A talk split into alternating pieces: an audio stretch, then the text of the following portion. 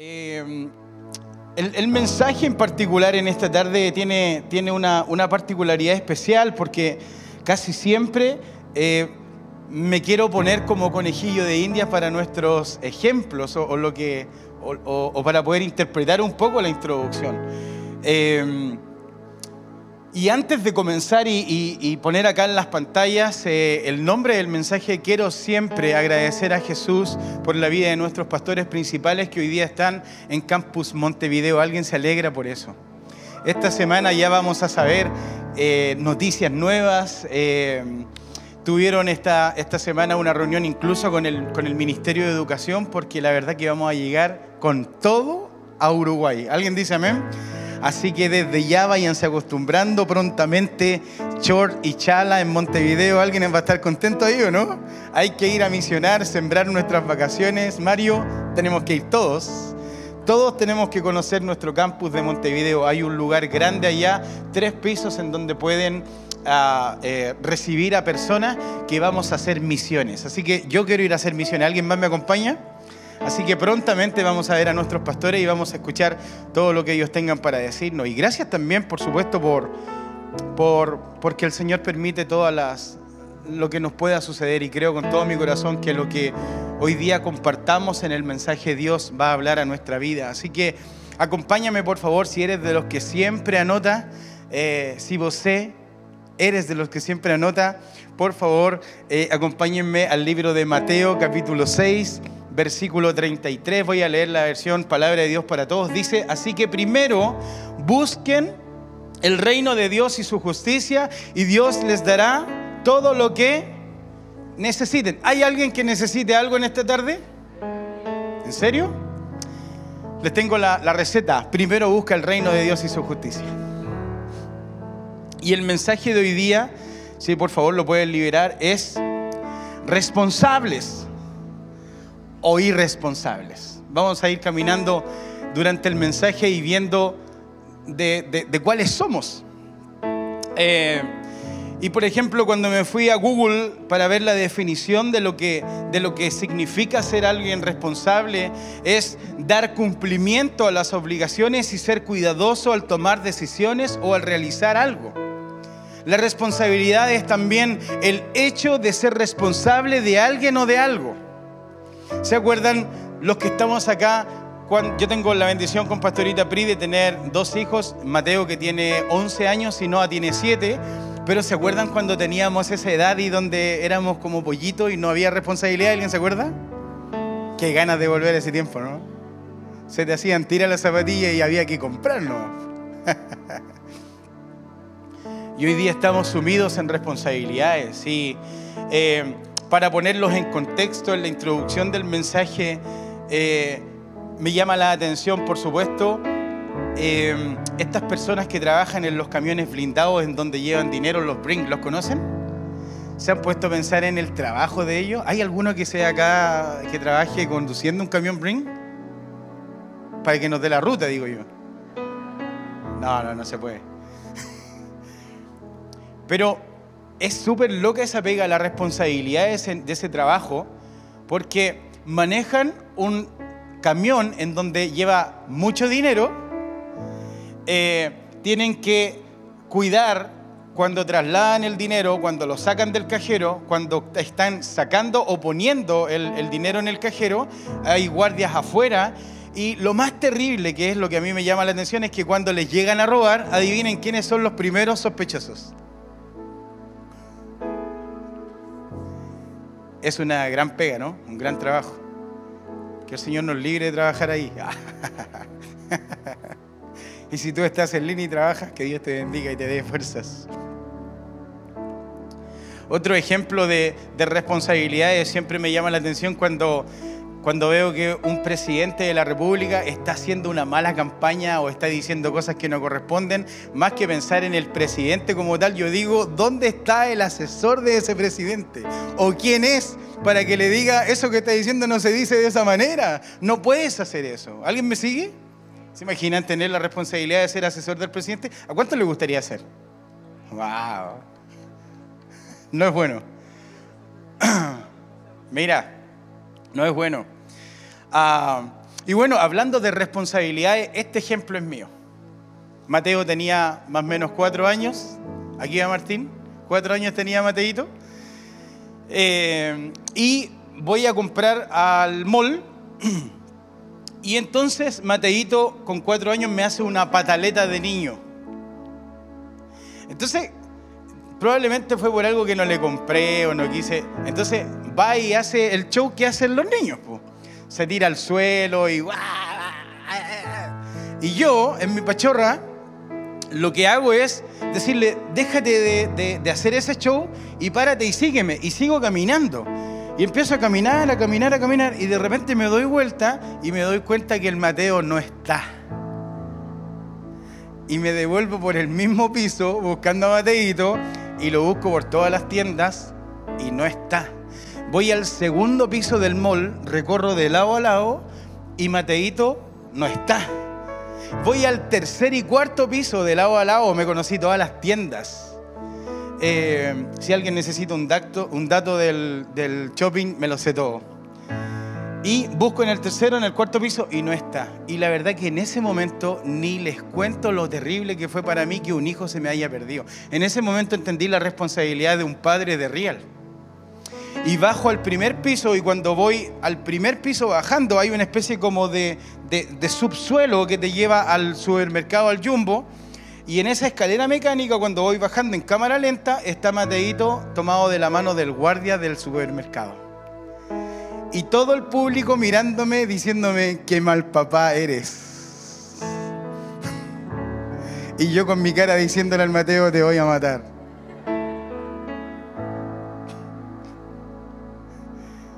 Fue terrible para mí. Porque en ese momento pensé, lo raptaron, me lo robaron, se perdió, no lo voy a volver a encontrar, la mamá me va a matar. ¿Cuántos han tenido situaciones de responsabilidad en donde se han dado cuenta lo difícil que es? Y hoy día lo que quiero es traerte a memoria que es necesario que tú y yo seamos responsables con lo que debe ser importante en nuestra vida. ¿Alguien me va siguiendo? Así que nunca sabes el precio de la responsabilidad hasta que te toca experimentarla, como, como lo que me pasó a mí, lo verdaderamente importante en nuestra vida. Algunos aspectos de responsabilidad es decir que no a veces es necesario. ¿Alguien me sigue? Aceptar errores y consecuencias también es de responsabilidad ser puntuales de, responsabilidad, ser proactivo y tener buena actitud. Y vuelvo a repetir el texto base. Así que primero busquen el reino de Dios y su justicia y Dios les dará todo lo que necesiten. Y para los que están anotando en este mensaje de responsables o irresponsables, el primer punto es conmigo. Responsable conmigo. Porque la mayoría de los que estamos acá estamos acostumbrados a ser responsables no con nosotros mismos, sino que con el resto, solamente con nuestro jefe, con el que nos paga el salario, responsable con la cuota del banco. Pero hay algo mucho más grande que eso, hay algo que es responsablemente más importante en cada uno de nosotros que tiene que ver con nuestra relación con Jesús. ¿Alguien dice amén? Y hay una historia que me encanta, la verdad, y que es la del apóstol Pedro, que en este momento se llamaba Simón. Y la historia dice así, habla de que Jesús estaba predicando y en un momento se atochó y se, llenó tanto de personas, de, gentío, que a Jesús le, le dio como, como un poco de, como, que se sintió presionado con la multitud, hablan las, las, nuevas versiones de la Biblia, apretujado, yo puse acá en, en el apunte mío, y en ese momento, a la orilla del mar, él se encuentra con dos barcas, con hombres que estaban en su responsabilidad. Estaban limpiando las redes de la barca en donde habían estado todas las noches pescando, que era su responsabilidad, pero no habían pescado nada. O sea, ese día no habían sido responsables. ¿Alguien me va siguiendo? Y es increíble esta historia porque Jesús va y les dice, como se siente apretujado, les dice, hey chicos, les puedo pedir un favor, por favor, pueden echar las barcas un poco mar adentro. Y él dentro de la barca se pone a predicar, una especie como de stage o como un Lola Palusa, pero judío. Entonces se pone a hablar y le habla a, la multitud y yo me imagino lo que estaban sintiendo en ese momento Simón Pedro porque estaba diciendo, no estoy siendo responsable conmigo y estoy ahora metido en el mar haciendo no sé qué cosa, escuchando a Jesús. Y me llama demasiado la atención porque a Jesús nunca se le pasa nada por alto. Después de terminar de predicar, vuelve en sí y se da cuenta que los que estaban ahí, Pedro y todos los pescadores, habían estado toda la noche y él tenía la conciencia de que ellos con su responsabilidad estaban siendo irresponsables, no, no tenían los peces que necesitaban. Y entonces Jesús ve la necesidad y les dice, hey, chiquillos, tiren las redes. Y me encanta la actitud de Pedro porque le dice, no hemos pescado nada en toda la noche, pero si tú lo dices, voy a echar las redes. Y en ese momento sucede algo increíble. La historia nos habla de que las redes se llenaron de peces y que comenzaron a llenarse, a llenarse tanto así que tuvieron que pedir auxilio y a llenarse y a llenarse tanto así que no dieron abasto y tuvieron que traerlas a la orilla del mar.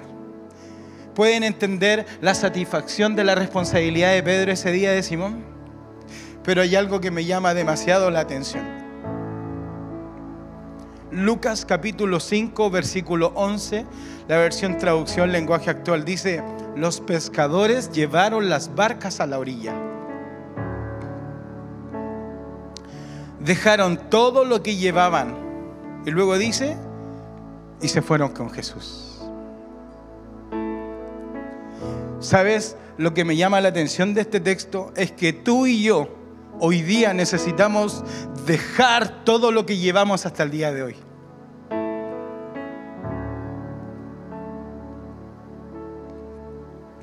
Lo que dejaron ellos era la responsabilidad que ellos tenían en primer lugar en sus vidas. Pero cuando se dieron cuenta que estaba Jesús delante de ellos, entonces cambiaron las prioridades. Y ya no era el trabajo, sino que eran ellos mismos su propia responsabilidad. Y me encanta, porque no se fueron y no se deslumbraron por los peces, sino que se deslumbraron por la relación del Dios que le dio los peces. Mateo capítulo 16, versículo 25 y 26 dice, si solo les preocupa salvar su vida, la van a perder. Pero si deciden dar su vida por mi causa, entonces se salvarán. De nada sirve que una persona gane en este mundo todo lo que quiera si al fin de cuentas pierde su vida y nadie puede dar nada para salvarla. Lo más importante no es el trabajo. Lo más importante, ojo, no estoy diciendo que no sea necesario. No voy a hacer cosa que mañana todos tiren la carta de renuncia. Estoy diciendo, debo ser responsable conmigo mismo de no seguir los peces, sino que de tener una relación, una relación responsable con el Dios que me da los peces. Y muchas veces nos vemos respondiendo esto. No es que yo no puedo entregarme 100% a la obra del Señor porque necesito ser responsable con lo que debe ser responsable. Responsable con mi jefe, responsable con el horario, responsable con las cuentas, con el dividendo. Y nos olvidamos de lo más importante que es la relación conmigo que tiene Jesús. Y sé que el Espíritu Santo a través de este mensaje te está escarbando en el corazón y tú te estás dando cuenta si en verdad estás siendo responsable o irresponsable.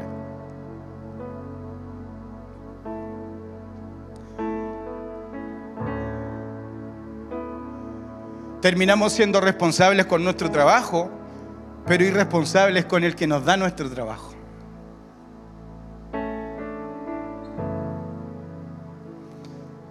Santiago capítulo 1, versículo 8, eh, me encanta este consejo, dice, su lealtad está dividida entre Dios y el mundo y son inestables en todo lo que hacen.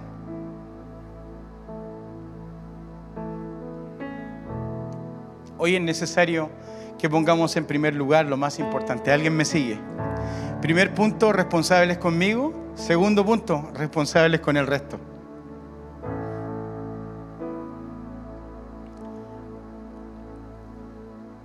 Hubo una historia en donde iba caminando Jesús y estaba Saqueo, un publicano que trabajaba eh, como cobrador de impuestos. pero tenía una particularidad que era chiquitito, todos conocemos la historia. Pero como era chiquitito se las inteligenció y estaba en la multitud y yo me imagino que se encaramaba y nadie lo veía y no halló nada mejor saqueo que subirse a un árbol. y cuando se sube al árbol, Jesús lo ve y le dice, Saqueo, prepárate porque hoy día voy a ir a cenar a tu casa y me voy a guiar contigo. ¡Wow!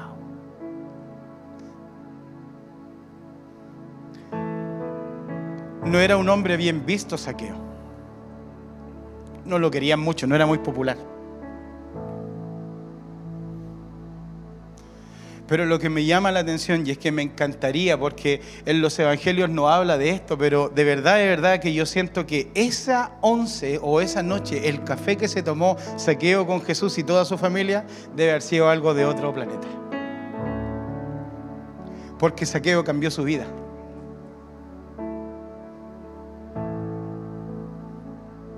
Debe haber dicho, todos estos años he sido responsable con esto, pero hoy día estoy dándome cuenta de lo verdaderamente importante en mi vida. Y cuando Saqueo descubre eso, adivinen lo que sucede.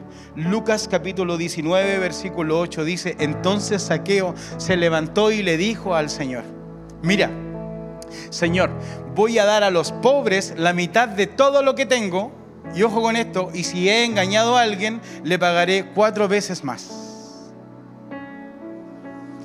Cuando Jesús pasa a ser el número uno en tu ámbito de prioridades, entonces comienzas a bendecir al resto porque también lo ves como una prioridad. ¿Alguien me sigue? Por eso que es importante amor por la casa. Por eso que es importante seguir siendo generoso. ¿Se imaginan el cuadro? Saqueo tenía un call center y al otro día va y les dice a todos, hey muchachos, hoy día no vamos a cobrar nada. Hoy día necesito que llamen a todos los que le estamos cobrando y les digan, no te llamamos para cobrar, te llamamos para decirte que te vamos a devolver cuatro veces todo lo que te hemos cobrado. ¿A quién le gustaría recibir ese llamado?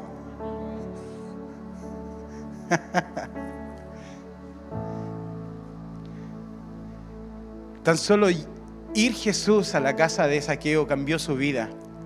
Y no solamente su vida, sino que también fue responsable con el resto. Y te quiero preguntar en esta tarde, ¿qué estás publicando en tus redes sociales?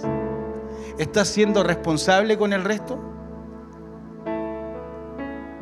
Cada uno de los que estamos acá deberíamos jalar a alguien para que conociera la buena noticia de salvación.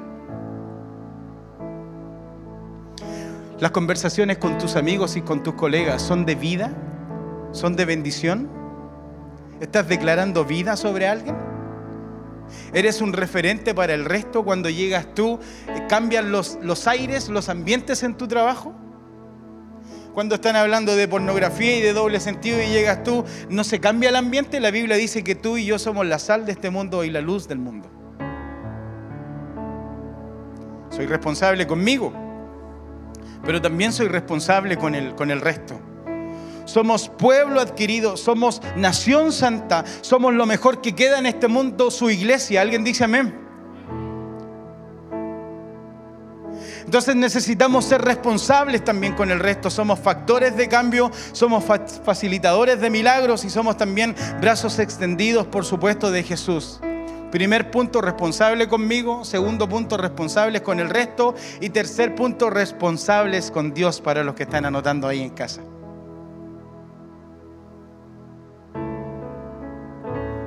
Jesús nos invita en el libro de Mateo capítulo 22, versículo 37 y 38. Dice, Jesús les dijo, ama al Señor tu Dios con todo tu corazón, con toda tu alma y con toda tu mente. Este es el más importante y el primero de los mandamientos. Pregunta, ¿lo más importante en tu vida es Dios?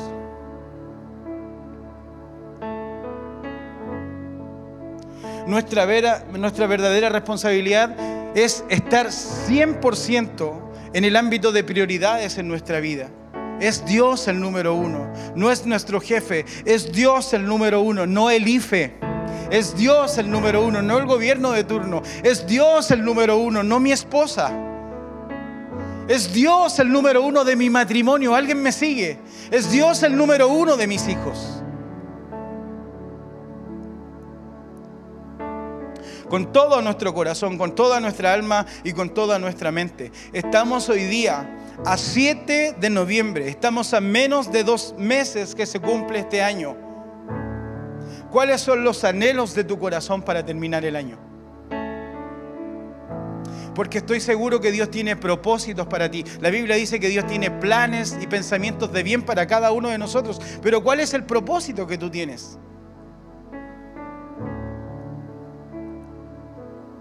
Por la mañana, ¿en qué piensas? Cuando recién abres los ojos y suena esta cosita. ¿Miras los likes que tienes? ¿O dices, gracias Señor por un día más? Porque me vas a bendecir hoy día. Porque todo lo que soy y todo lo que tengo te lo, te lo debo a ti, Señor. No tengo de dónde pagar lo que tengo que pagar, pero te tengo a ti, Señor. No tengo cómo que se termine esta enfermedad que me decretó el doctor, pero tú, Señor, eres el Dios de dioses y Señor de señores.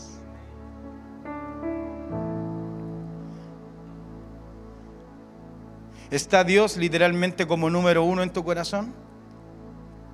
Escuchen esto, puede sonar pesado y duro, pero Santiago capítulo 4, versículo 17 dice, recuerden que es pecado saber lo que se debe hacer y no, y no hacerlo. Muchos de los que están aquí tienen un cosquillón en su guatita y dicen, yo quiero servir en voluntariado, yo quiero estar en worship, yo quiero predicar, yo quiero conocer el campus de Montevideo, yo quiero misionar. ¿Saben qué? Láncense a la piscina.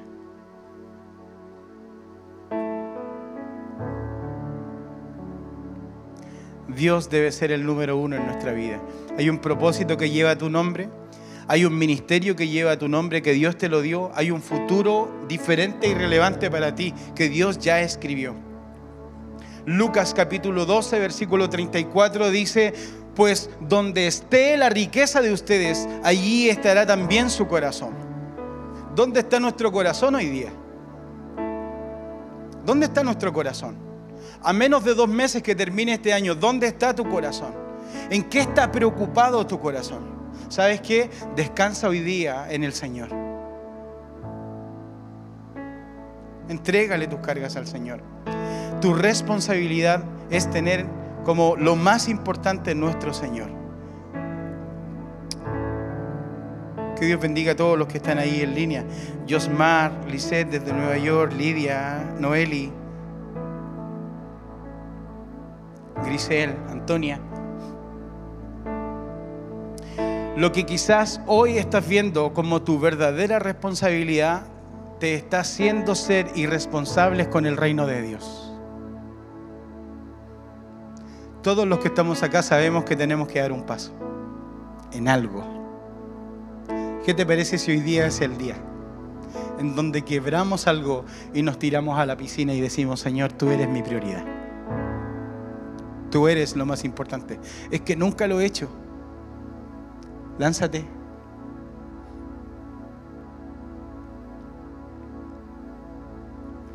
Dios es un Dios de nuevas oportunidades. Hay tantos propósitos que Dios tiene preparados solamente para ti, no para el que está al lado, solamente para ti. Mateo capítulo 6, versículo 33, texto base nuevamente dice, así que primero busquen el reino de Dios y su justicia.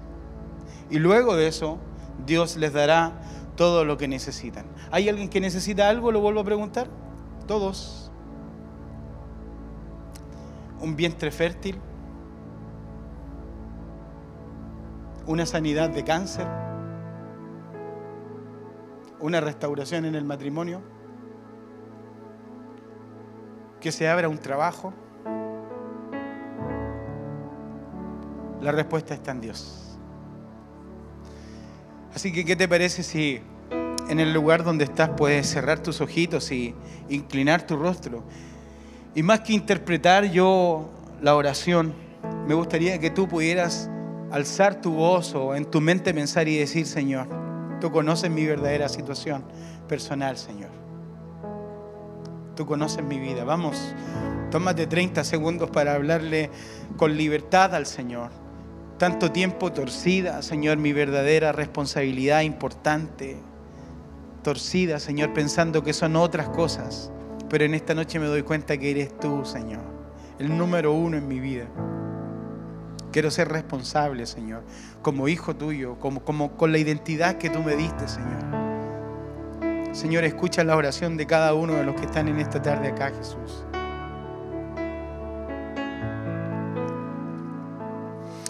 Señor, gracias. Gracias porque tu palabra nos habla de que cada mañana se renuevan tus misericordias, Señor. De que tienes cuidado de nosotros, Señor, de que de que eres fiel y misericordioso, de que eres bueno en todo tiempo. Y en esta tarde, Señor, mira la actitud de nuestro corazón. Gracias, Señor. Te ponemos a ti en el lugar donde corresponde, en el número uno en mi vida, el número uno en mi corazón.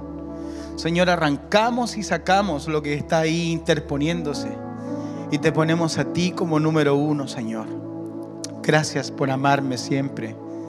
Gracias por perdonarme y por darme siempre nuevas oportunidades, Señor. Amén.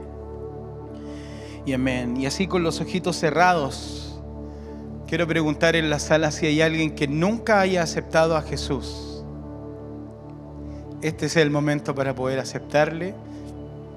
No tiene que ver con ninguna cosa extraña, sino que simplemente que puedas levantar tu mano en el lugar donde estás bien en alto.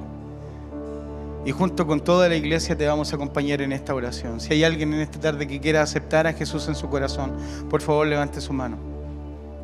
Acá en el auditorio. Somos todos cristianos. Y si ahí en línea hay alguien que quiera aceptar a Jesús en su corazón, Quiero invitarte por favor a que puedas repetir esta oración y todos nosotros la vamos a repetir. Señor Jesús, gracias por aparecerte en este tiempo en mi vida, Señor. Señor, perdona mi pasado. Jesús, te acepto como mi Salvador personal. Inscribe mi nombre en el libro de la vida. Gracias por perdonarme y por darme salvación y vida eterna. Y todos decimos, amén y amén. ¿Te parece si te pones en pie en esta tarde? Y a través de esta canción que vamos a cantar con worship, que puedas levantar tus manos al cielo y decir, Señor, eres el número uno en mi vida. Iglesia, adoremos al Señor.